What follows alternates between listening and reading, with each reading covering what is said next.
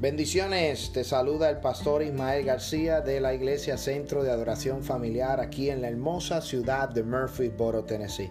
Gracias por tu sintonía, gracias por conectarte a nuestro podcast y esperamos que sea de gran bendición para tu vida. Si deseas bendecir este ministerio o deseas conectarte con nuestro ministerio, nos puedes visitar a nuestra página de internet un llamado una.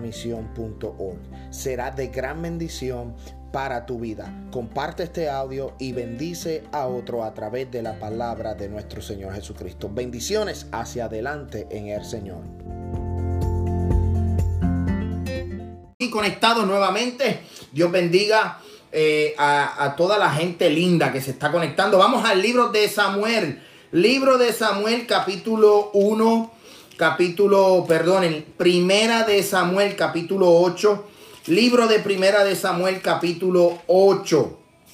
Amén. Vamos a tomar este texto como base, pero llevamos ya dos semanas estudiando lo que es ser conforme al corazón de Dios. Y hoy vamos a ver unas comparaciones. Hoy vamos a comparar al rey Saúl con el rey David. ¿Por qué Saúl no era conforme al corazón de Dios? Que eso lo vimos la semana pasada. Vamos a hacer una recapitulación y vamos a tocar eh, lo que es el rey David. Amén. Dios bendiga a la familia Guzmán Martínez allá en Guatemala. Eh, Pastor Helson, eh, el hermano Fernando Pastor, falleció en el día de hoy. Yo sé que ustedes lo conocen porque estuvo ministrando en la campaña que tuvimos en Guatemala hace dos años atrás. Amén. Y les pido la oración por esta familia hermosa. Bueno, el libro de Samuel capítulo 8, versículo 1 al 5. Amén. Y en esta tarde, pues yo quiero, eh, vamos a estar eh, evaluando, vamos a, escudriñar, vamos a ver la vida de Saúl, la vida de David. ¿Por qué uno no era conforme al corazón de Dios? ¿Por qué David sí era conforme al corazón? Los retos, las oportunidades, los challenges que David tenía como rey, como pastor, ¿verdad? Eh, él era pastor de ovejas eh, el transcurso de su ministerio, de su reinado sobre la tierra. Y todo eso lo vamos a ver porque queremos estudiar cómo podemos nosotros ser conforme al corazón de Dios. Y para recapitular, conforme lo que significa es estar de acuerdo, estar de acuerdo con una persona. Y nosotros para ser conforme al corazón de Dios necesitamos estar de acuerdo con Dios. Ok, Dios no va a estar de acuerdo conmigo yo voy a estar de acuerdo con Dios. Porque Dios es un Dios soberano. Dios es un Dios eterno. Dios es un Dios de principio. Es el, él dijo en las escrituras, cuando nosotros vamos a las sagradas escrituras y empezamos a estudiar la Biblia, nos damos cuenta cómo es que Dios trabaja. Dios bendiga a Marlene Moreira. Ella está, si no me equivoco, amén, santo Dios, en Brasil. Dios te bendiga si es la persona que creo. Muchos saludos a la gente linda de Brasil. Eh, si, no me equivoco. Amén, me puedo equivocar. Pero eh, tenemos que empezar a ponernos de acuerdo con Dios. Dios, eh, cuando vamos a las escrituras, Él dice que Él es el principio y el fin. Él es el alfa y el omega. Amén. Y entonces cuando nosotros estudiamos este fundamento, yo quiero que usted busque un lápiz, yo quiero que busque un bolígrafo, una pluma, como usted le diga, una libreta y usted apunte los textos bíblicos y usted apunte los textos, ¿verdad? Que vamos a estar hablando en esta noche preciosa porque queremos, ¿verdad? Que estudiar esta escritura, queremos eh, eh, escudriñarla, queremos profundizarla. Entonces, cuando nos vamos a las sagradas escrituras, cuando nos vamos a las escrituras, cuando nos vamos aquí al libro, de, de, al libro, a la Biblia, nos vamos a encontrar cómo es que Dios opera, cómo es que Dios trabaja. Y cuando nosotros nos vamos a las escrituras, nosotros vamos a poder entender cómo Dios trabaja y cómo nosotros podemos ponernos de acuerdo con Dios. Amén. Entonces, eh, la realidad de este estudio o el motivo o el principio de este estudio es que ustedes como iglesia y yo como pastor podamos ofrecer las herramientas. By the way, esta palabra es más cortante que espada de doble filo. Corta para allá y corta para acá. Lo que yo les voy a ministrar a ustedes me ha ido ministrando a mí desde hace un tiempo atrás. O sea que esta palabra te va a ministrar y va a ministrar a mi vida. Entonces, esta palabra, cuando nosotros la estudiamos, la escudriñamos, nos vamos a percatar, nos vamos a dar cuenta cómo es que Dios trabaja, qué es lo que Dios quiere de nosotros, cómo es que Dios quiere que nosotros hablemos, pensemos, caminemos, cómo es que quiere, cómo es, cómo Dios quiere que nosotros actuemos. Y a través de los ejemplos bíblicos, a través de los, de los diferentes libros de la Biblia, nos vamos a dar cuenta y vamos a abrir nuestros ojos que Dios opera en, una, en un tiempo en el cual nosotros no podemos operar. Pero si nos ponemos de acuerdo, vamos a poder operar en ese tiempo. Escuche bien, libro de Primera de Samuel capítulo 8. Libro de Primera de Samuel capítulo 8, versículo 1 y vamos a dar una, una, breve, una breve introducción. Escuche bien, aconteció que habiendo Samuel envejecido, puso a sus hijos por jueces sobre Israel. Y el nombre de su, de su hijo primogénito fuera Joel. Y el nombre del segundo había, y eran jueces en Belceba.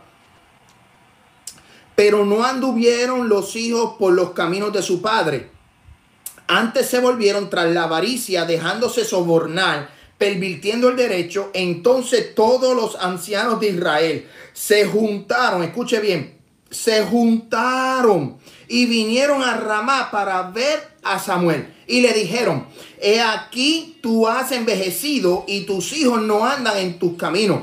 Por tanto, constitúyenos ahora un rey que nos juzgue como tienen todas las naciones. Voy a dar unos minutos de recapitulación para que usted entienda algo. El pueblo de Israel pidió rey. El pueblo de Israel estaba cansado de ver la actitud de los hijos de Samuel. Samuel ya había envejecido, Samuel ya estaba un poco mayor de edad y el pueblo quería un rey porque entendía que los hijos de Samuel no podían gobernar o no podían juzgar al pueblo por los caminos en que andaban estos muchachos. Estos jóvenes andaban por un camino totalmente erróneo.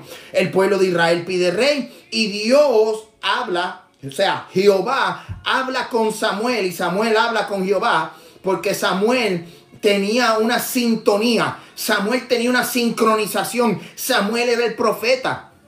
Samuel fue llamado por Jehová y Samuel tenía una comunicación directa con Dios. Tenía una, una comunicación directa con Jehová.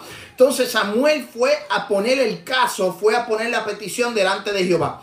Y para no hacerle la historia ni muy larga ni muy corta, para poder entrar al, al día de hoy, que es la semana 3 de este estudio bíblico, pues Jehová le dice, a ti no te han rechazado por tu vejez, me han rechazado a mí. No te han rechazado a ti por como tú eres, me han rechazado a mí. No te han rechazado porque tú eres mayor de edad, me han rechazado a mí Amén. Y eso fue lo que provocó de que Dios, Jehová, les pusiera, les concediera la petición que el pueblo de Israel tenía, les concediera la petición y poder tener rey como las demás naciones. Yo quiero que usted sepa algo, y esto lo vimos la semana pasada.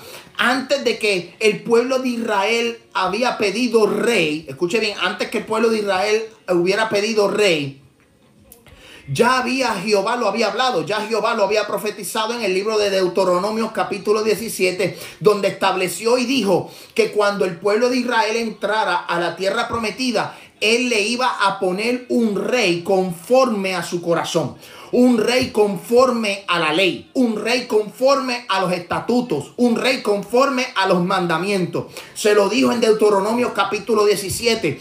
Ahora vemos que el pueblo de Israel pidió rey porque habían rechazado no solo a Samuel, habían rechazado a Dios, querían ser igual que las otras naciones.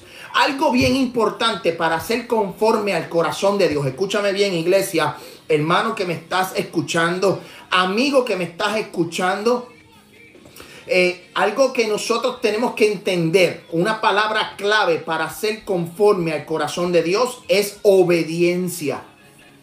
Obediencia. Eso es algo que nosotros como cristianos tenemos que practicar tenemos que obedecer la voz de Dios. Dios bendiga a Elizabeth que se conecta.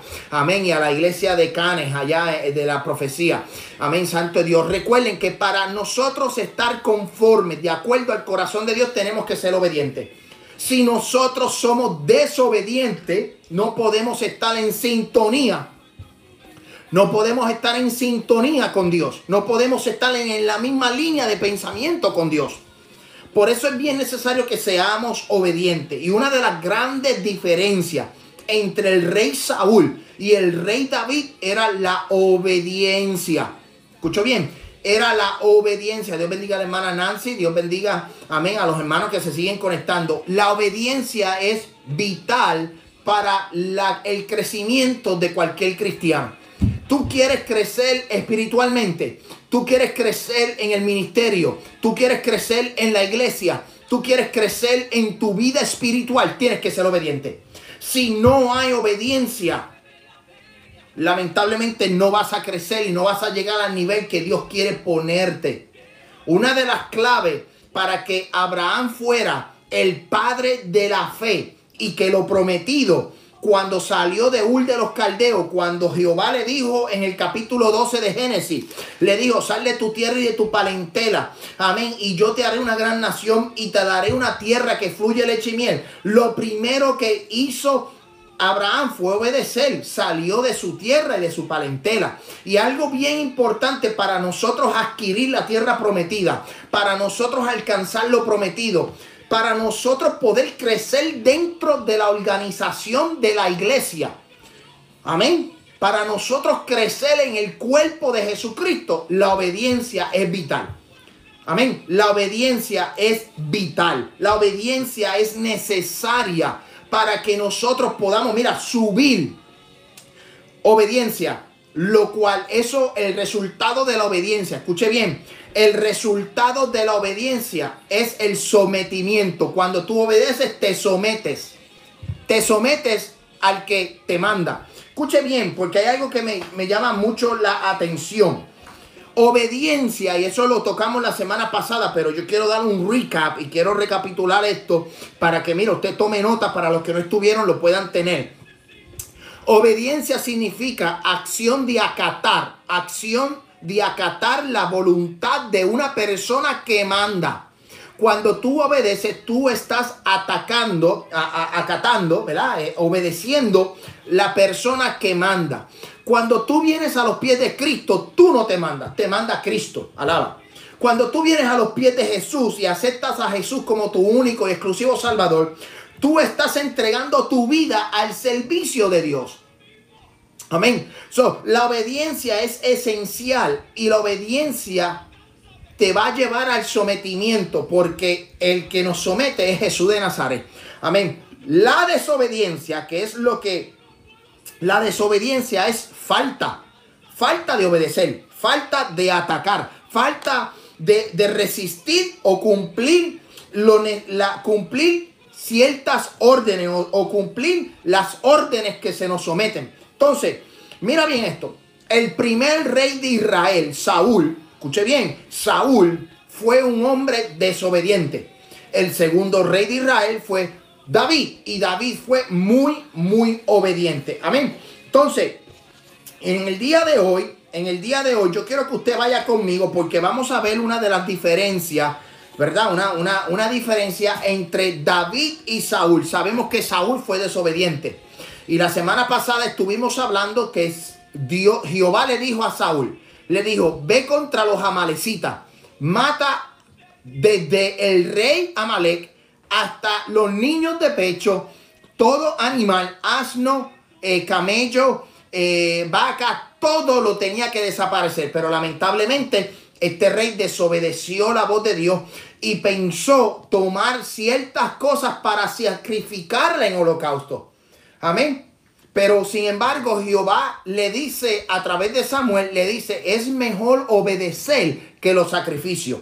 Por eso yo quiero que en este estudio bíblico, en esta palabra que estamos estudiando, nosotros podamos entender que nosotros obedecemos a Dios, nos sometemos a Dios. La iglesia se somete a Dios juntamente con el pastor. El pastor y su grey, el pastor y la congregación se somete a Dios. Entonces, la iglesia, amén, se somete al pastor. La congregación se somete al líder que pone. Entonces, así sucesivamente, las diferentes posiciones de liderazgo dentro de la iglesia. Si yo soy presidente o líder de caballeros, los caballeros se van a someter y van a estar bajo el mando de ese liderato. Entonces es muy importante que nosotros podamos ser obedientes. Y Saúl fue desobediente, David fue obediente, pero vamos a ver la vida. David era la clase de rey, escuche bien. Yo quiero que usted vaya conmigo al libro de Segunda de Samuel, Segunda de Samuel. Libro de Segunda de Samuel, capítulo 7. Yo quiero que usted vaya conmigo, Segunda de Samuel, capítulo 7, versículo 8. Este es el clase, en la clase de rey que Dios quería.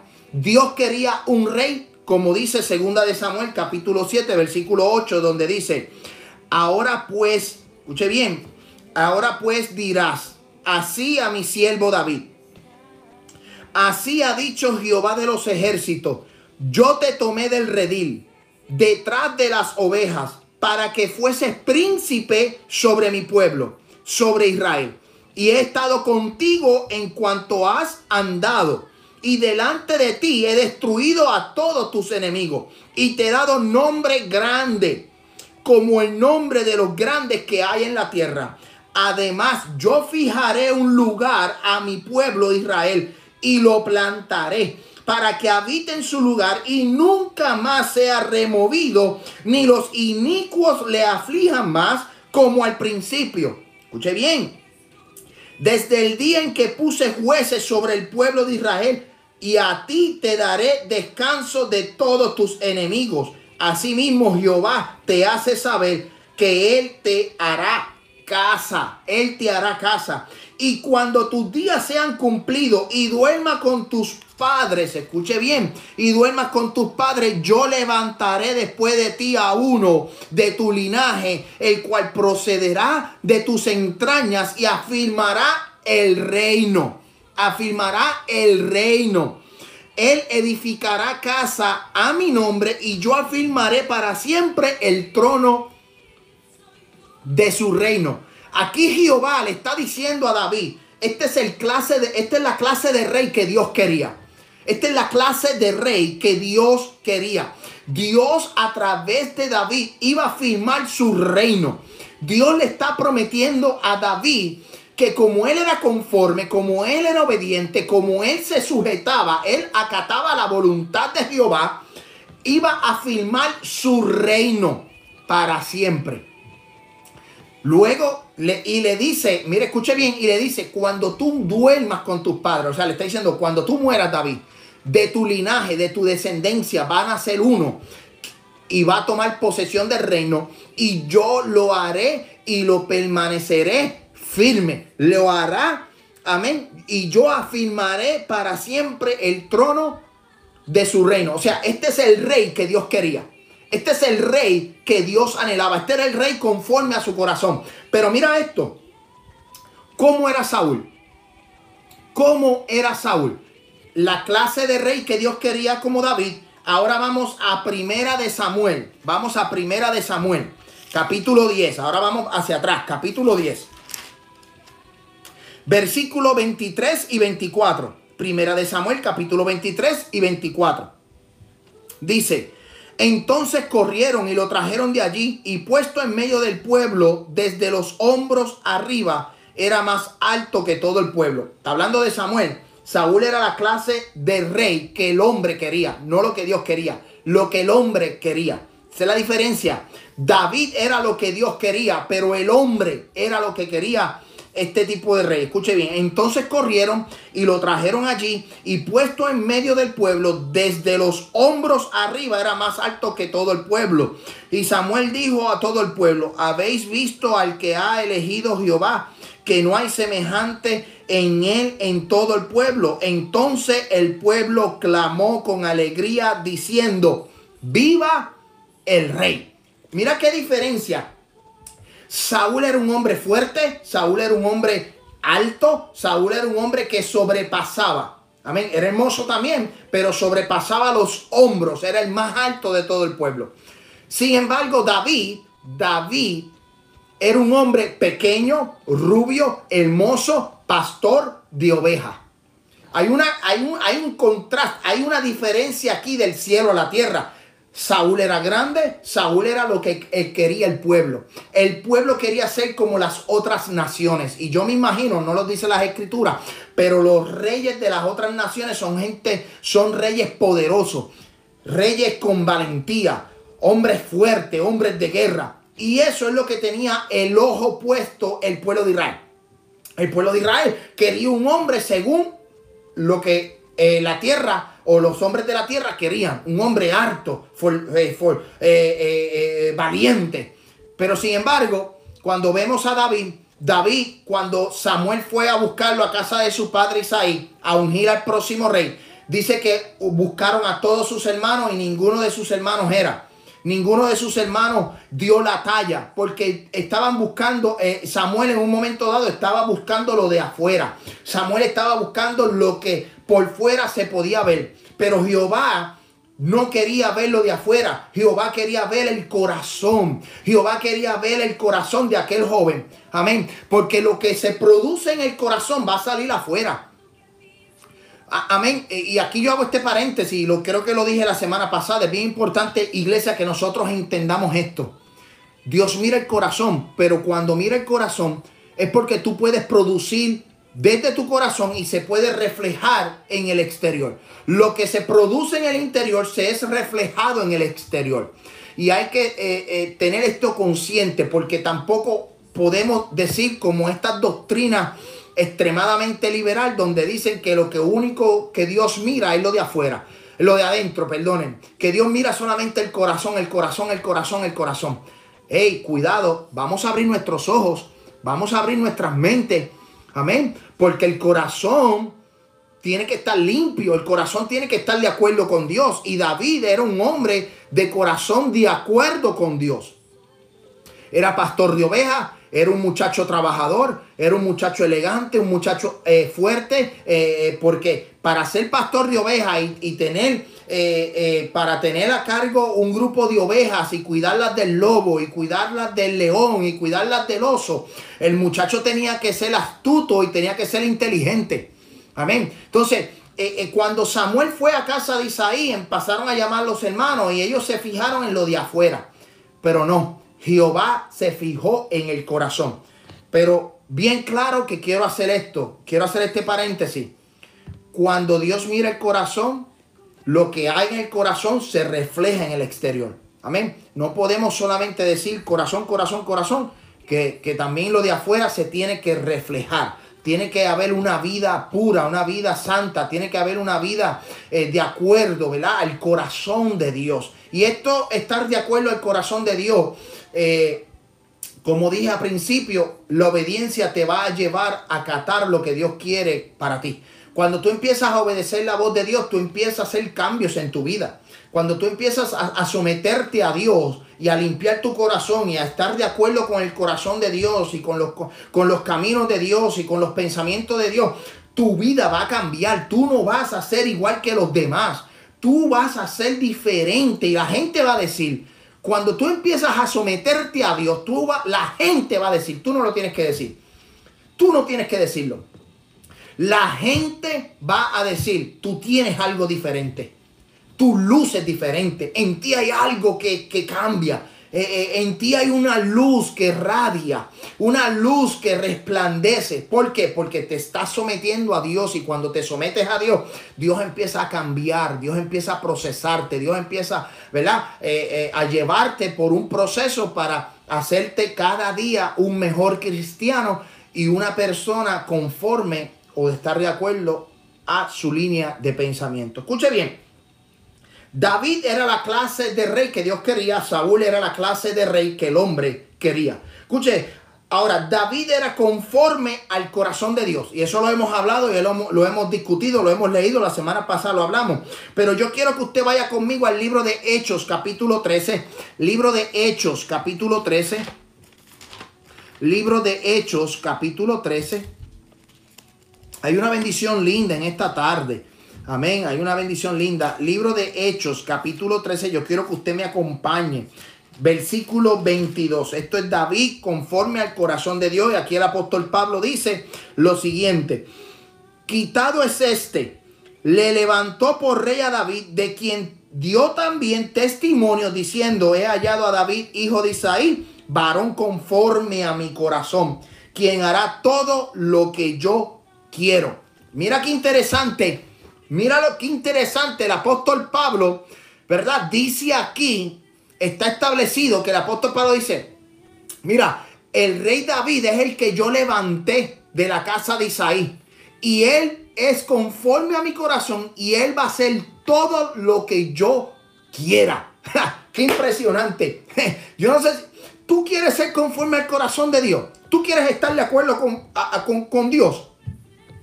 Iglesia que me estás viendo, tú quieres estar en sintonía con Dios. Tienes que hacer todo lo que Dios te mande. Tienes que hacer todo lo que Dios te mande. Por eso volvemos otra vez al fundamento, a la base, lo que es obediencia. Vamos a repetir ese, el libro de Hechos, capítulo 13, para que usted, mira, apunte esa cita, para que la tenga. Amén, para que usted sepa esto. Mira, el libro de Hechos, capítulo 13, versículo 22 dice lo siguiente. Mira qué bonito en esta tarde preciosa. Mira, mira qué bonito. Quitado es este y les levantó por rey a David. O sea, Dios le levantó, Jehová le levantó a David, a rey, por rey a David, de quien dio también testimonio. O sea, Jehová dio, dio testimonio de que David era conforme a su corazón. Y dice, varón conforme a mi corazón. ¿Quién hará? Escuche bien, ¿quién hará todo lo que yo quiero? ¿Quién hará todo lo que yo quiero? Entonces, eh, eh, mira, el Espíritu, cuando yo, cuando yo estoy trayendo este estudio bíblico a ustedes como iglesia, yo quiero que tú obedezcas la voz de Dios. Yo quiero que tú como iglesia crezcas espiritualmente. Yo quiero que, eh, que tú crezcas en el camino, en el Evangelio. Que puedas ver, que puedas ver si podemos decir lo sobrenatural de Dios. Amén. Que puedas tener el pensamiento de Dios, que puedas ser conforme al corazón de Dios. Yo quiero preparar la iglesia para que su corazón esté limpio. Para que cuando suene la trompeta nosotros nos podamos ir. Que nuestro corazón no tenga arrugas, no tenga mancha. Que nuestro corazón sea limpio y que sea un, un, ente de paz. Que nosotros podamos brindar paz. Que nosotros podamos, podamos brindar esperanza con nuestros hechos, con nuestro testimonio, con nuestro corazón, nosotros podamos dar y dar de gracia lo que por gracia hemos recibido. El que te hace mal, pagarle con bendición. El que te calumnia, pagarle con bendición. El que te injuria, pagarle con bendición. Necesitamos eh, estar alineados y que el Espíritu Santo, como hace unos meses atrás estábamos hablando de los frutos del Espíritu, en nuestro corazón se empiecen a producir los frutos del Espíritu. Yo quiero que cada joven, cada niño, cada dama, cada caballero de la iglesia Centro de Adoración Familiar y aquellos que nos están viendo puedan limpiar su corazón, puedan, eh, eh, puedan eh, penetrar hasta lo más adentro de su corazón y sacar lo que a Dios no le agrada, sacar esas posibles raíces de amargura que podamos tener con familiares, con amistades, con hermanos, con hermanos dentro de la iglesia, hermanos fuera de la iglesia, con vecinos, con compañeros de trabajo. Yo quiero llevar a la iglesia que nosotros nos evaluemos, que nosotros nos sentemos y digamos, wow, yo lo hice mal, yo lo hice mal. O, o, llevarlos al punto en donde podamos decir, te perdono. Me hiciste mal, yo te perdono porque en mi corazón habita Dios. Y si Dios habita en nuestro corazón, uno de los frutos del Espíritu es el amor, es la paz, es la benignidad, es la paciencia. Yo quiero, yo quiero que la iglesia centro de adoración familiar entre, escudriñe, penetre a esta escritura y que nosotros podamos decir, Señor, dame, dame el corazón de Abraham, el cual fue un corazón de fe. Yo quiero el corazón Dios del cielo de David, que era conforme, pero que también pudo reconocer en el momento en que él falló, él pudo reconocer. Yo quiero el corazón de Pedro, que aunque lo negó, él pudo restaurarse y pudo levantarse. Yo quiero el corazón de Pablo. Escuche bien. Yo quiero que tú trabajes como hiciste con el corazón de Pablo, que lo trabajes conmigo. Necesitamos ver y decirle al Señor, Señor, saca lo que a ti no te agrada. Yo quiero que el Espíritu Santo me lleve a casa del alfarero. Yo quiero que el Espíritu Santo me lleve a casa del alfarero y es que esta vasija que en mi corazón me haga de nuevo, me quebrante, me rompa. Que el proceso va a doler, va a doler. Que el proceso va a causar heridas, va a causar heridas. Pero Jehová de los ejércitos te va, las va a cicatrizar y las va a sanar. Necesitamos, escuche bien, necesitamos ser conforme al corazón de Dios. Porque el que es conforme al corazón de Dios va a hacer todo lo que Dios diga. Escuche bien, mira esto, qué interesante. David era conforme al corazón de Dios, pero Saúl era un hombre que iba tras las alabanzas del pueblo. David alineado con Dios, pero el orgullo que tenía Saúl la posición no dejaba a Saúl ser conforme, estar de acuerdo con Dios. A Saúl le gustaba que lo elogiaran. A Saúl le gustaba que lo alabaran. Que dijeran, por ahí viene Saúl. Por ahí viene el gran rey de Israel. Saúl tenía, tenía en su corazón un poco, si podemos decir, de altivez.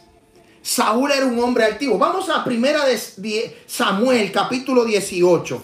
Primera de Samuel, capítulo 18. Yo quiero que usted anota estos versículos bíblicos para que, mira, usted lo estudie en su casa. Tan pronto nosotros terminemos este, este, este, esto en el día de hoy.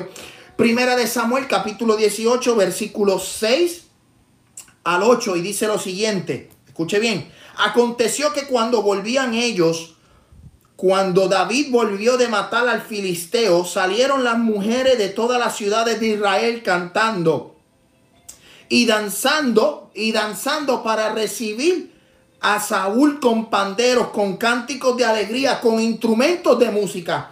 Y cantaban las mujeres que danzaban y decían, Saúl hirió a sus miles y David diez miles. Y se enojó Saúl en gran manera y le desagradó este dicho. Y dijo a David, dieron diez miles y a mí miles, le falta más que el reino. Mira lo que hace un corazón orgulloso, un corazón altivo, un corazón sucio. Escuche bien lo que le estoy diciendo.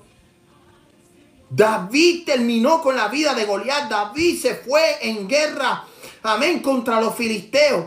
Pero no, no, en vez de Saúl decir, gracias a Dios, gracias a Dios y gracias a David, amén, reconocer al hombre, reconocerlo, amén, reconocer que David fue el que tuvo la valentía, el que se puso, los pantalones en su sitio y no se tuvo que poner la armadura de Saúl del rey, sino que agarró cinco piedras y se fue con la onda y se fue en contra del filisteo. No, pero Saúl orgulloso, altivo, con un corazón eh, eh, eh, oscuro, se enojó porque las mujeres empezaron a cantar. Llega el pueblo, llegaron de la guerra, llegaron con una victoria y Saúl con el pecho inflado, Saúl con el pecho grande. Amén. Esperaba que lo bendijeran, que lo alabaran pero salió algo diferente, porque dice que las mujeres lo recibieron, a todo el grupo, Saúl y a David lo recibieron y empezaron a decir cantando con pandero, con dan, con, con,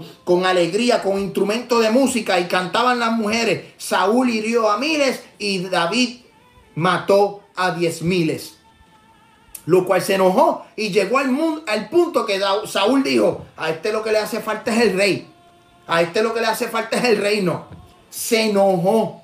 Y así encontramos gente dentro de la iglesia que si el pastor elogia a un hermano, amén, hay otros que se pueden sentir. Y no podemos ver el macro, estamos viendo el micro, estamos viendo lo pequeño.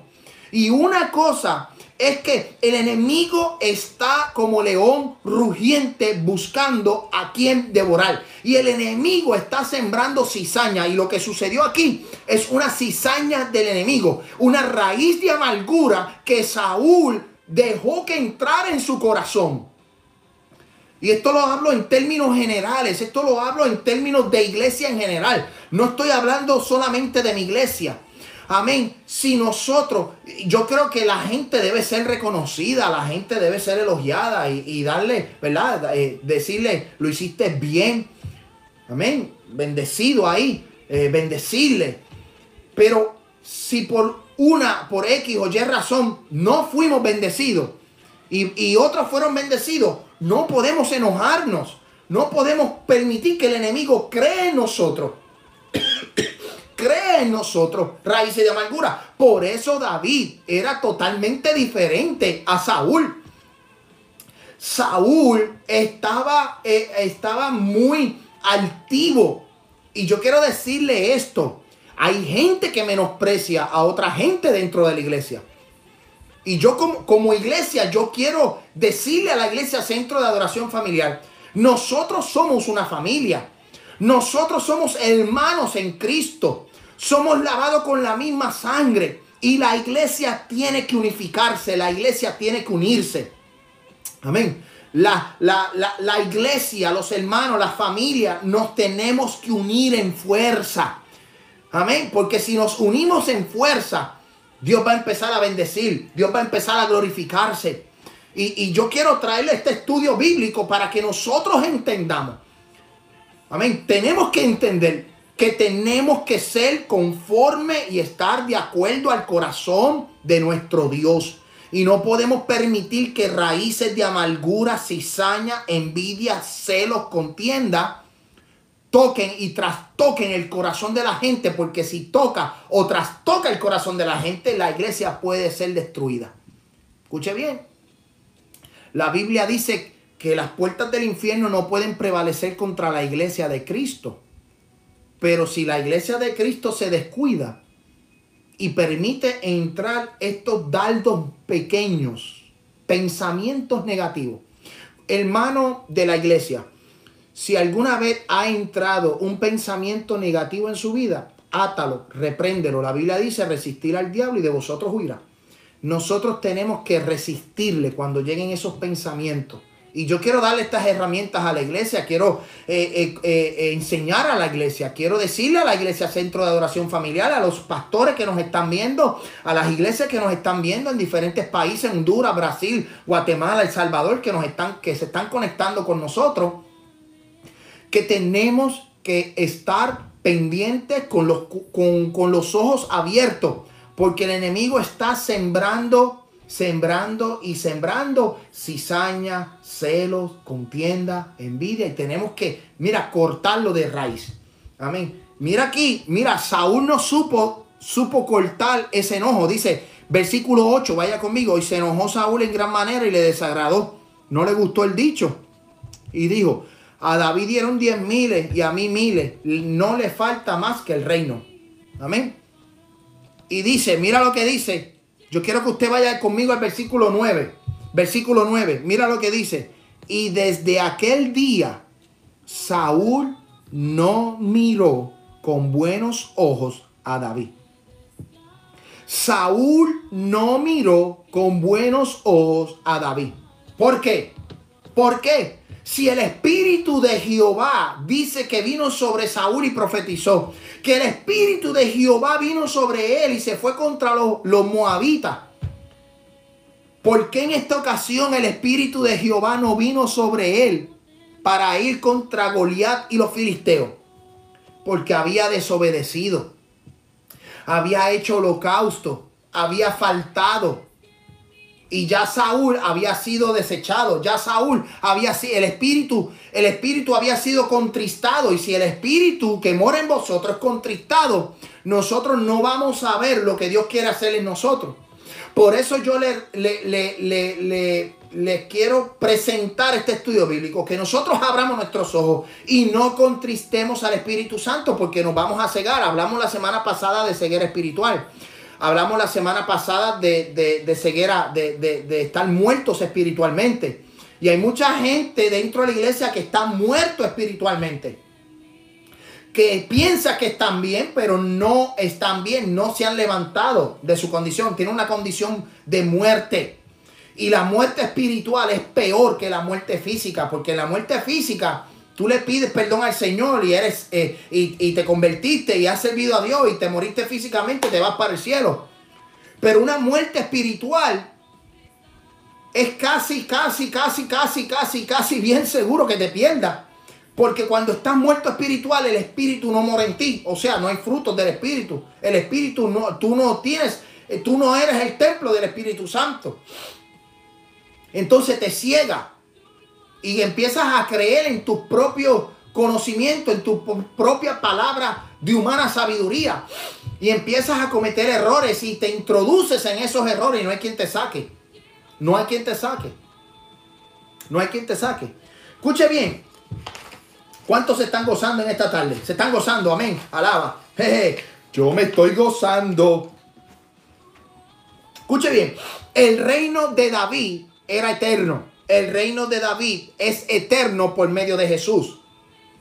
El reino de David es eterno por medio de Jesús. El reino de Saúl fue desechado totalmente. Vamos a segunda de Samuel capítulo 2. Segunda de Samuel capítulo 7, perdonen. Segunda de Samuel capítulo 7, versículo 27. Alaba. Libro de segunda de Samuel capítulo 7, versículo 27 al 29. Dos versículos solamente. Dice las Sagradas Escrituras, porque tú Jehová de los ejércitos Dios de Israel, revelaste al oído de tu siervo diciendo, yo te edificaré casa. Por esto tu siervo ha hallado en su corazón valor para hacer delante de ti esta súplica. Ahora pues, Jehová Dios, tú eres Dios y tus palabras son verdad. Yo quiero que usted me siga palabras son verdad y tú has prometido este bien para tu siervo. Ten ahora bendecir la casa de tu siervo para que permanezca perpetuamente delante de ti. Porque tú Jehová lo has dicho y con tu bendición será bendita la casa de tu siervo. Amén. De tu siervo para siempre. La casa será bendita para siervo para siempre. Para siempre. ¿Y qué dice el libro de Isaías? Dice que un niño nos he nacido, pero dice que del vástago, de la raíz del vástago de Isaí, se levantará uno, o sea, de la descendencia de David, se iba a levantar uno, un rey poderoso, admirable, consejero, príncipe de paz. Alaba, príncipe de paz. O sea que a través de David, el reino de David iba a ser eterno por Jesús. Jesús iba a ser eterno el reinado de David. Ahora bien, mira lo que dice Primera de Samuel, capítulo 15. Primera de Samuel, capítulo 15, versículo. Primera de Samuel, capítulo 15, versículo 23. Versículo 23, y dice las Sagradas Escrituras.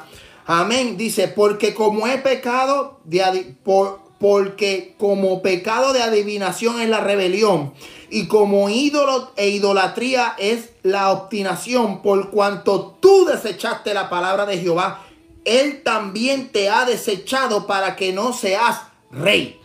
Dios desechó a Saúl. Dios desechó a Saúl por desobediente, por ir a buscar a los videntes, a los brujos, ¿verdad? Él, él fue a la pitonisa él fue a la pitonisa, hizo holocausto, hizo una serie de cosas que su corazón estaba corrompido. Su corazón estaba corrompido. Por eso nosotros tenemos que estar pendientes a nuestro corazón. Nosotros tenemos que estar pendientes. Iglesia, tienes que estar pendiente a tu corazón. Yo quiero que tú vayas conmigo al libro de Jeremías capítulo 17. Versículo 7. Libro de Jeremías capítulo 7, versículo 17. Capítulo 17, versículo 7. Dice, bendito el varón que confía en Jehová. Bendito el varón que confía en Jehová y cuya confianza es Jehová. Porque será como árbol plantado junto a las aguas que junto a las corrientes echarán raíces. Y no verá cuando viene el calor, sino que su hoja estará verde y el año de sequía no se fatigará ni dejará de dar fruto. El que confía en Jehová, el que ama a Jehová, el que, el que está de acuerdo con Jehová, será como árbol plantado a corrientes de las aguas. Su hoja estará verde. En el tiempo de sequía tendrá frutos. En el tiempo de sequía no se fatigará. ¿Por qué? Porque se plantó junto a las corrientes de las aguas. Amén. Porque se plantó junto a las corrientes de las aguas. Escuche bien, pero mira qué pasa.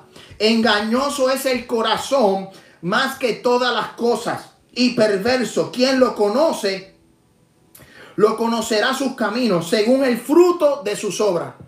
Este corazón tiene que ser conforme al corazón de Dios. Pero yo quiero decirte que también este corazón nos puede engañar. Este corazón te puede engañar. Por eso tenemos que andar en una vida, tenemos que, no podemos estar ciegos espiritualmente. No podemos eh, eh, cegarnos. Tenemos que decirle al Señor, saca lo que a ti no te agrada de mi corazón, porque el corazón puede llegar al punto en donde te puede engañar. Te vas a engañar. Mira, mira lo que le voy a decir. Mira lo que le voy a decir. Recientemente, esto es un paréntesis, recientemente en las redes sociales salió un, un post en Facebook de un apóstol muy conocido donde dijo que donde decía que un pastor murió de COVID porque se había, había rechazado su manto, que no estaba bajo su manto. Entonces, cuando yo veo estas cosas, cuando yo escucho estas cosas, que este pastor murió porque no estaba bajo la cobertura del manto de este hombre, yo digo, Cristo tiene que venir. Cristo tiene que venir. Esto está de loco. Está de loco. Murió. El hombre murió de COVID. Era el día que le tocaba morir. Dios tenía su fecha. Dios tenía su, su, su, día. Amén. Murió. No porque estaba bajo, bajo la cobertura o no estaba bajo la cobertura. Amén. Eso es un problema cuando estamos ciegos espiritualmente, cuando estamos, estamos con la venda en los ojos, en nuestra cara. Mira, hermano, yo, creo, yo creo que tenemos que abrir nuestros ojos y decirle al Señor, Señor, cuida mi corazón.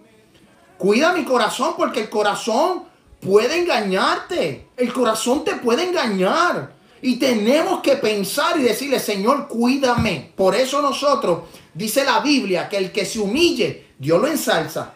Dios lo ensalta. Dios lo levanta. Pero el que sea eh, enaltecido, dice, mire que no cae. Mire, el que esté firme, mire que no caiga. Mire que no caiga. Tenemos que cuidar nuestro corazón porque nuestro corazón nos puede engañar. Nuestro corazón, si nosotros lo descuidamos y empezamos a contaminar nuestro corazón con las cosas del mundo, con caminos, con, con deseos carnales, con, con, lo que, con, lo que, con las, con las pasiones de esta tierra, nos vamos, nos vamos a ir por mal camino. Y hay que tener mucho cuidado, escúcheme bien, iglesia, el corazón también se daña si empezamos a, ver y a escudriñar gente a través de las redes sociales, a comer pasto en otra en otras en otras grey de ovejas, en otra, en otros de estos de ovejas, empezamos a comer pasto, alaba. Y no estamos escuchando la voz del pastor, hay que tener mucho cuidado. Hay que tener mucho cuidado, hay que cuidar nuestro corazón. Amén yo soy el pastor de la iglesia y Dios nos está dando esta palabra. Yo estoy alimentando la grey, yo estoy alimentando la iglesia, yo estoy alimentando con esta palabra. Amén. Los domingos estamos predicando, los miércoles estamos dando estudios bíblicos. Yo estoy trayendo gente de diferentes lugares que nos traigan una prédica, ¿verdad? Gente que esté de acuerdo a nuestra doctrina, a nuestra palabra, a nuestra manera de actuar, a nuestra manera de hablar, a nuestra manera de pensar, ¿verdad? Porque no vamos a invitar a cualquier persona. En el día de ayer tuvimos al al salmista Alex Navas de, del Salvador y nos trajo una palabra poderosa. Amén. Y, en días pasados tuvimos a la pastora Araceli que estuvo trayendo una, una, palabra poderosa. Y yo trato de mantener al pueblo, mira, con palabra, informado, con palabra, con pasto fresco, alimentando. Pero tenemos que tener cuidado a quién escuchamos, quién, a dónde prestamos este oído, qué vemos, qué, qué, con quién hablamos. Porque el corazón nos puede engañar. Dice la Biblia, engañoso es el corazón más que todas las cosas y perverso. ¿Quién lo conocerá? Yo te quiero decir que Dios conoce el corazón. Dios sabe por dónde nosotros caminamos. Dios sabe el corazón de Saúl. Dios conocía el corazón de David. Dios conocía que Saúl no, no, no daba la talla. Él sabía que, que, bueno, se los advirtió. Si vamos al capítulo, cuando Samuel es rechazado, Jehová le dice a Saúl, le dice a Samuel, dile al pueblo, dile al pueblo que el rey que les voy a poner va a tomar mujeres para sí. Va a tomar hombres y va a tomar caballos y va a ser hombre de guerra y los va a llevar a la guerra.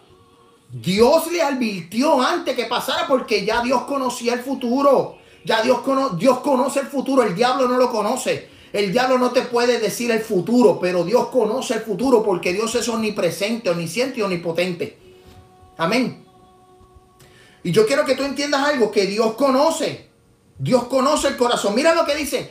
Eh, si mira si Dios conocía el corazón de Saúl y Dios conocía el corazón de, de, de David, que mira lo que dice Primera de Samuel capítulo 15, versículo 23, que fue el, versículo anterior que estuvimos hablando. Mira lo que dice, como pecado de, de adivinación es la, la rebelión, ¿ok? Algo que Dios no le gusta, la, la adivinación es una rebelión. Y como ídolos e idolatría, la abstinación.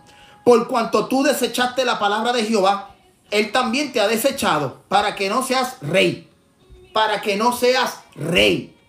Ya Dios lo, desechó porque no daba la talla, porque no obedeció, no se sometió. Y yo le voy a decir una cosa. Yo le voy a decir una cosa seria a la iglesia, a los hermanos que me están viendo. Dios es un Dios santo. Dios es un Dios santo. Y nosotros no podemos jugar con Dios. Dios conoce nuestro corazón. Dios conoce mi corazón, Dios conoce mis intenciones, Dios conoce lo que hay dentro de mí. Y puede ser, escuche bien, Dios conoce nuestro corazón y hay momentos en donde Dios puede sacar a la luz pública nuestras intenciones. Iglesia, Dios conoce tu corazón. Él sabe cómo tú andas, cómo tú caminas. Mira si conoce el corazón de los hombres. Mira lo que dice Génesis capítulo 6. Génesis capítulo 6. Apunta esta, esta, este, este versículo. Génesis capítulo 6, versículo 5. Y vio Jehová la maldad de los hombres era mucha en la tierra. Y que todos los designios y de los pensamientos del corazón de ellos era continuo solamente el mal. Y se arrepintió Jehová de haber hecho al hombre en la tierra y le dolió en su corazón a Dios le dolió en su corazón. Te quiere decir que Dios tiene sentimientos. Dios tiene sentimientos. Y Dios se entristece cuando le fallamos. Dios le entristece cuando en nuestro corazón hay altivez. Dios se entristece y le duele cuando en nuestro corazón hay orgullo. Dios se entristece cuando en nuestro corazón hay maldad. Hay maldad. Y, yo quiero decirte que Dios conoce. Mira, dice, dice que Jehová miró la maldad de los hombres que era mucha y los designios de los pensamientos del corazón. Antes que el pensamiento saliera, ya Dios conocía el corazón de los hombres de aquel tiempo.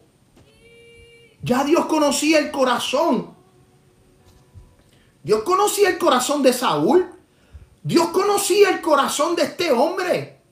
Pero el pueblo pidió rey. Esto fue lo que pidió el rey. Pues Dios le dio le, voluntad permisible. ¿Qué hablamos la semana pasada?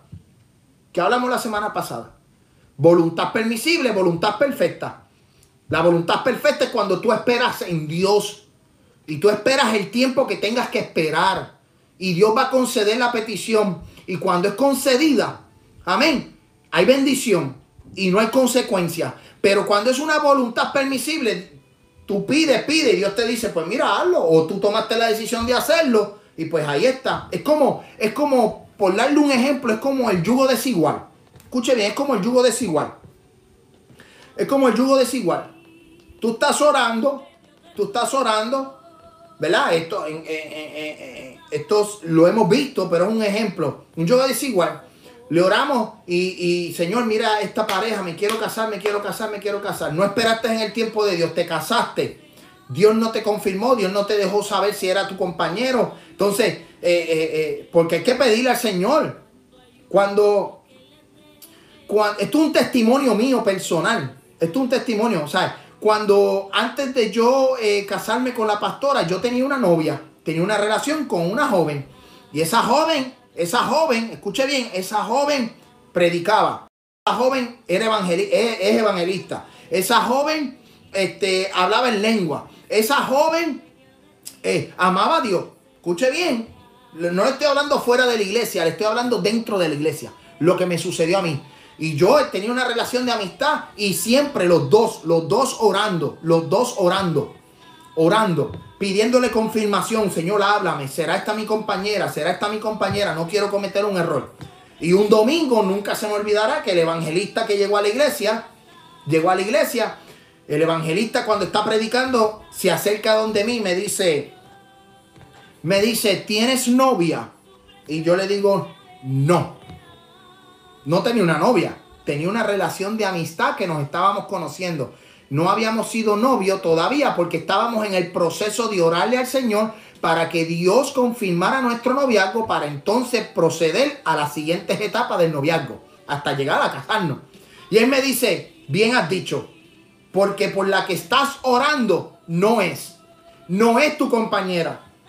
Ese día yo lloré, ese día yo me angustié, ese día yo la llamé a, esa persona, la llamé corriendo y le dije, mira, Dios me habló y me dijo que tú no eras. Yo me frustré, yo decía, pero ¿y por qué, Señor? Si ella predica, si ella habla. Pero no era. Entonces, si yo me llego a casar con ella, sabiendo que ya Dios había dicho que no, pues entonces era una voluntad permisible. Dios lo permitió. Pero yo me tenía que atener a las consecuencias.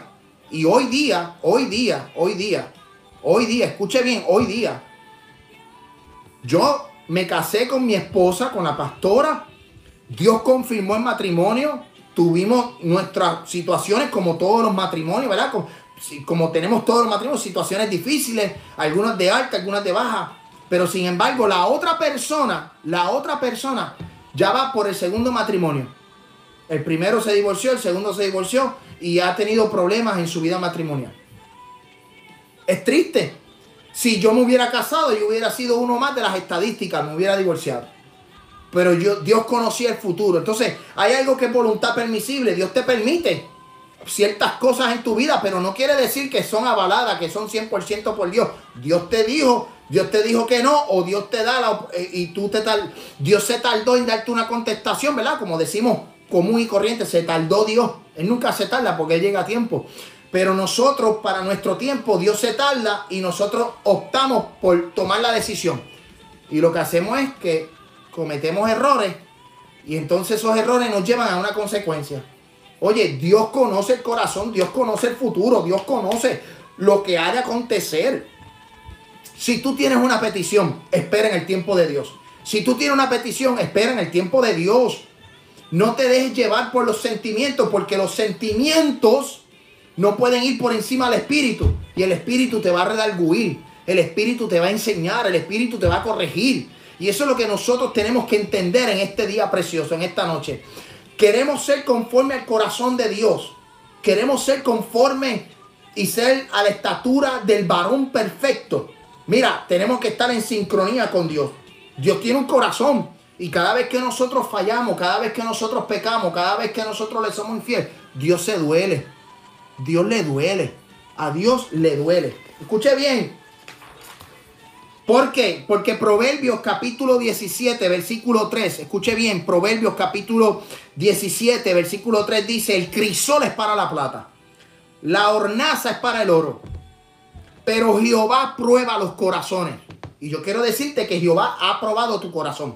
Y Dios está probando tu corazón. A la iglesia Centro de Adoración Familiar. Dios ha venido probando nuestros corazones. Y podemos decir que en esta prueba, Ebenecer hasta aquí, Dios nos ha ayudado. Hemos sido probados, hemos sido tentados, hemos sido, amén, santo Dios, eh, eh, nos, nos, nos, han movido, han movido el palo, han sacudido el palo. Amén. Eh, nos han movido, pero mira, la iglesia, centro de adoración familiar, se ha mantenido firme. Hay hermanos que se han mantenido firmes.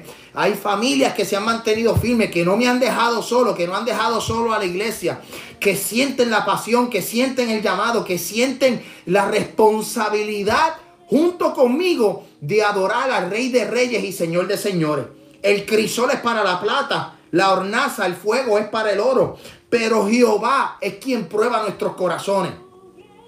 Ahora bien, si Jehová prueba nuestros corazones, la Biblia dice, la Biblia dice en Juan capítulo 14, versículo 1, no se turbe vuestro corazón. Escuche bien, no se turbe vuestro corazón, creéis en Dios, creed también en mí. Jesús le dice a los discípulos que no se turbe su corazón. Quiere decir que los corazones se turban. El tu corazón se puede turbar. Pero aquí es donde yo te digo, ten cuidado, observa, espera, mantente. Mantente firme, espera, no te adelantes al propósito. No te adelantes como Saúl se adelantó a hacer holocausto. Dijo, vamos a hacer holocausto porque el pueblo está temeroso. El pueblo está temeroso. El pueblo tiene miedo y hay que invocar a Jehová. Samuel no llega, Samuel no llega. Samuel no llegó. Vamos a hacer holocausto. Se adelantó. Él no le tocaba. A él no le tocaba hacer holocausto. Pero lamentablemente lo hizo y por ende se adelantó al propósito de Dios. Y como se adelantó al propósito de Dios, Dios lo castigó. Porque el Padre que ama castiga. Castiga. El Padre que ama castiga. Yo he recibido mi castigo. Yo he recibido mi castigo. ¿Cuántos de ustedes han recibido su castigo? De parte de Dios. Que Dios lo, lo mira, los ha pellizcado, les ha, les ha les ha llamado la atención. ¿Cuántas veces Dios nos ha llamado la atención? A través del mensaje del pastor, a través del mensaje o la enseñanza de algún hermano, alguna hermana de la iglesia. Amén. Entonces, y, tenemos que ser conscientes. David, la diferencia era que David era misericordioso y Saúl era cruel. Saúl era cruel. Saúl era cruel. Mira lo que dice Primera de Samuel. Eh, Segunda de Samuel. Mira, vamos a Segunda de Samuel, capítulo 9. Ya, vamos, ya estamos terminando y perdonen que le estoy tomando este tiempo. Perdonen que le tome este tiempo porque la semana que viene... Nancy tiene una pregunta que veo que le levantan la mano. Alaba. la hermana Nancy. ha recibido la hermana, la pastora Raceli ha recibido su castigo. Sí, nosotros, yo he recibido mi castigo. yo he recibido mi castigo de parte de Dios. Yo he recibido como, como estoy a punto de recibir la bendición y por mi desobediencia, mira, lo bonito es que nosotros nos arrepentimos. Lo bonito es que nosotros podemos ser conforme al corazón de Dios arrepintiéndonos. David pecó, David falló, pero David supo reconocer, es la palabra clave. Iglesia, reconoce.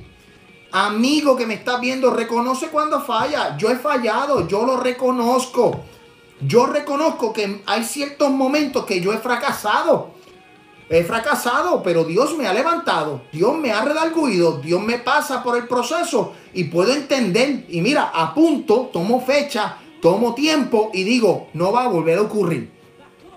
Primer, de segunda de Samuel, capítulo 20, eh, primera de Samuel, capítulo 26, habla de que David era perdonador. Capítulo 14 de primera de Samuel, versículo 44 capítulo 14, yo quiero que usted vaya conmigo, capítulo 14, versículo 44 dice lo siguiente. Yo quiero que usted vaya conmigo para que vea a Saúl. Capítulo 14 de Primera de Samuel, versículo 44 dice, y Saúl respondió, así me haga Dios y aún me añada que sin duda morirás, Jonatán. mira, mira qué cruel era. Mira qué cruel que se atrevió a decir, así me haga Dios y me aún me añada, que sin duda morirás, Jonatán. Era cruel. Era cruel. David se arrepintió, Saúl mentía cuando era confrontado. David era valiente, pero Saúl tenía miedo. David estaba en paz con Dios, pero Saúl estaba apartado de Dios. David estaba en paz con Dios, pero Saúl estaba apartado de Dios. Por eso cuando el espíritu lo rechaza, Dios lo rechaza, el espíritu se le va y dice que Dios, eh, eh, dice que tenía unos espíritus inmundos que eran apaciguados cuando David tocaba el arpa. Amén. Esa es la, esa es la diferencia entre, entre David y Saúl. Entonces nosotros tenemos que evaluar nuestros corazones ya para terminar, queremos evaluar nuestros corazones. Tenemos que eh, tomar tiempo, decir, Señor, perdóname si en algo te he fallado, analizar, pensar y después ejecutar. La Biblia dice que hay que ser tardo para hablar, ¿verdad? Pronto para oír y tardo para hablar. Tenemos que escuchar primero. Queremos escuchar primero. Entonces, el corazón es engañoso, pero si Dios habita en el corazón, vamos a ser guiados por el Señor. Cuando tú eres guiado por el Señor, tu corazón es guiado por el Señor. Amén. Entonces, eh, la semana que viene eh, vamos a continuar el tema. Ya voy a terminar aquí, pero a los hermanos que me están viendo, a los hermanos de la iglesia Centro de Adoración Familiar, si el hermano Honorio o la hermana Katy que está, eh, está en sintonía, vamos a empezar a dar ciertas historias bíblicas para estudiar el corazón, para ver qué podemos sacar. Entonces, esta semana que viene no, este miércoles próximo no, porque yo voy a continuar hablando sobre el corazón. Pero la siguiente semana, la próxima no, la siguiente semana, yo quiero que el hermano Honorio me hable y nos traiga un estudio sobre la, eh, la historia del joven rico. Vamos a estudiar el corazón del joven rico. El hermano Honorio va a traernos el estudio de lo que es el corazón del joven rico. Y lo que hemos estudiado por estas últimas tres semanas, vamos a empezar a compilarlo, vamos a empezar a, aplicar esta...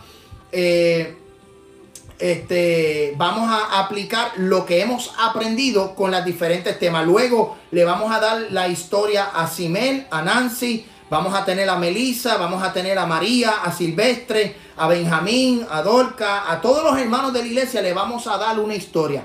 En el caso de Simer, en el caso de Simer, que se vaya preparando con Abraham. Quiero conocer el corazón de Abraham y por qué se le llamó el padre de la fe. Entonces vamos a estudiar lo que hemos hablado del corazón engañoso, el ser obediente, el reconocer, el arrepentirse y vamos a aplicar estos términos, esta, esta palabra que hemos estudiado por estas tres semanas eh, incluyendo con la que voy a dar, voy a dar unos detalles y voy a hablar y voy a dar otras, otras, eh, otra palabra. Este próximo miércoles me toca a mí. Pero luego de esa semana voy a, darle historias bíblicas a los hermanos eh, para que entonces podamos estudiar el corazón. Yo quiero, yo quiero que los hermanos se envuelvan y que podamos nosotros poner en práctica lo que hemos estudiado, lo que yo les he hablado. Algo que, que, que me que me caracteriza a mí y me gusta es que nosotros como iglesia estamos aquí para crecer espiritualmente. Y a lo mejor hay hermanos que no, no han dado estudios bíblicos, pero queremos desarrollarlo. Queremos que ellos se desarrollen en el estudio bíblico, que ellos se desarrollen en la enseñanza, que ellos se desarrollen en el estudio de la palabra. Entonces, yo puedo traer todos los miércoles palabra, palabra, palabra, pero a mí me gusta que también los hermanos puedan estudiar, escudriñar y que puedan eh, eh, traer una palabra porque también yo voy a aprender de ustedes. Ustedes aprenden de mí y yo aprendo de ustedes. Nosotros como iglesia, una iglesia de creciente, una iglesia de, crecer, una iglesia madura, una iglesia que podamos entender, una iglesia unida, una iglesia ferviente, una iglesia amorosa, una iglesia que produce los frutos del Espíritu. Entonces, la semana que viene estaré, estaré dando el estudio, continuando con esta enseñanza. Y la próxima semana, en dos, la próxima semana empezamos con el hermano Honorio y la historia del joven rico. Eh, que yo quiero que usted hable cuando yo le doy la historia. Bueno, eh, eh, yo quiero que me den un poco de historia, un poco de historia de la historia, obviamente, que va a estar trayendo, si es de Abraham, si es del joven rico, si es de Pablo, traerme quién era el joven rico, eh, dónde vivía el joven rico, qué era el joven rico, por qué el joven rico fue ante Jesús, por qué Jesús le dijo lo que le dijo, que todo el mundo sabe la historia, por qué él prefirió alejarse y no acercarse todo esto yo quiero, vamos a estudiar el corazón del joven rico y cómo lo podemos aplicar a nuestra vida, cómo podemos aplicar esa enseñanza a nuestra iglesia. Igual con la hermana Simel, la hermana Simel va a estar preparándose con Abraham. Y luego vamos a hablar de Sara, vamos a hablar de Josué, vamos a hablar de Gedeón, vamos a hablar de ciertos hombres bíblicos que queremos estudiar el corazón y por qué estos hombres tuvieron victorias y tuvieron derrotas. Amén. ¿Cuánto se han gozado en esta tarde preciosa? Póngame un amén, amén, un amén ahí si se gozó en esta tarde. Yo espero que usted se haya gozado. Santo Dios. Y al hermano José, al hermano Josué, a la hermana Elizabeth, que estén pendientes porque le vamos a dar, ¿verdad? Algunas historias porque queremos, mira, empezar a, enseñarles, empezar, ¿verdad? A darle poco a poco y yo voy a estar con ustedes ayudándoles. Yo voy a estar con ustedes en esa, en esa enseñanza, o sea, que no se van a sentir solos. Eh, Dios bendiga a la hermana María Salas, a Silvestre, a su familia. Dios bendiga a Nancy Román, Dios bendiga a Nancy Torres, Dios bendiga a Melissa, Dios bendiga a Josué Elizabeth, Dios bendiga a Katy Honorio, Dios bendiga a los hermanos de Honduras, Dios bendiga a la pastora Aracelis, Dios bendiga a aquí por aquí a la hermana Ana Lanza. Dios bendiga también al hermano, eh, amén, Santo Dios. Seguimos leyendo por aquí, alaba, a José Calix. Dios bendiga a Marale Moreira, la gente de Brasil, ¿ve? La gente, los hermanos de Brasil, Dios bendiga. Dios bendiga, Dios bendiga a Fanny, a Linel que estuvieron conectados ahí. Amén. Póngame un amén ahí para Elizabeth. Hernández, Dios te bendiga, Pastor Araceli, espero que se hayan gozado. Así pues, mira, eh, yo sé los hermanos que estuvieron y no, y, no me, y no me olvido de ellos. Este domingo a las 2 de la tarde tenemos nuestro servicio de adoración, les esperamos y sabemos que Dios se va a glorificar. Escuche bien, no te lo puedes perder este domingo. Este domingo no te puedes perder el servicio de adoración. Estaremos predicando bajo el tema 5 más 2 es igual a 5 mil. Escuche bien, 5 más 2 es igual a 5 mil. Amén, no se lo puede perder. Dios te bendiga, Dios te guarde de manera especial y amén a todos los hermanos. Muchas bendiciones. Recuerden, este miércoles continúa el estudio bíblico y la semana que entra estaremos repartiendo ciertas historias bíblicas para el crecimiento espiritual y para el crecimiento eh, de sabiduría en cada uno de los hermanos de la iglesia. Todos los hermanos van a participar. Cada hermano de la iglesia va a traer un, una pequeña o un pequeño estudio bíblico sobre el corazón, sobre la vida de los personajes bíblicos que vamos a escoger para crecimiento de nuestra vida. Amén. Muchas bendiciones y oramos en esta hora. Padre Celestial, gracias porque tú has bendecido nuestra vida. Gracias porque tú has sido maravilloso. Gracias porque tú, Dios, has bendecido esta iglesia, Dios, porque tú has mantenido fiel a nosotros y nosotros nos hemos mantenido fiel a ti. Te doy la gloria, te doy la honra. Dios bendiga a todos los hermanos que se conectaron. Dios del cielo, a toda la iglesia centro de adoración familiar. Te pido por la familia de Gloria Pastor, de Fernando Siquín, Dios del cielo, allá en Guatemala. Dios bendiga, Dios del cielo, a la familia Guzmán en Guatemala, a los hermanos de Honduras, a los hermanos de Brasil, de Colombia, Dios del cielo, de Ecuador, de Perú, Dios que se conectan, de Argentina, de Chile, de Puerto Rico, Dios del cielo. Padre, que esta palabra, Dios, llegue de Canadá hasta Argentina, todo Norteamérica, Centro y Suramérica. Aún Dios del cielo traduce que esto pueda llegar, Espíritu Santo de Dios, a Dios del cielo, de manera especial a Europa. Señor, gracias por la victoria en el día de ayer. Gracias por el ministro Alex Nava, Dios del cielo, y a la gente linda del Salvador, Dios. Bendice este pueblo, bendice esta tierra. Señor, bendice, Dios del cielo, cada país. Bendice a los hermanos de la iglesia en esta hora, en el nombre de Jesús de Nazaret. Amén, amén y amén. Muchas bendiciones. Dios le bendiga, Dios le guarde y espero que se hayan gozado en el amor del Señor. Amén. Dios te bendiga.